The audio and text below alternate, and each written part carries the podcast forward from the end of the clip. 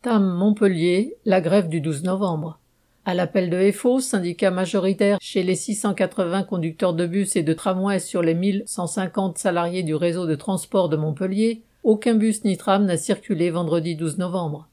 Une bonne centaine de grévistes ont manifesté dans le centre de Montpellier pour réclamer des augmentations de salaire. Celle de 1,37% du point d'indice et une prime complémentaire individualisée proposée par la direction sont loin de faire le compte, vu l'augmentation des prix.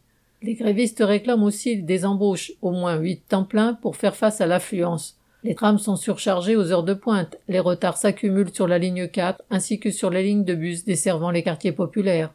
C'est une grève inédite. L'arrêt total des transports n'ayant jamais eu lieu depuis la création de la TAM en 1978. Face à l'augmentation du coût de la vie, il faut des hausses de salaire et leur indexation sur les prix. Et face à l'augmentation de la charge de travail, il faut embaucher.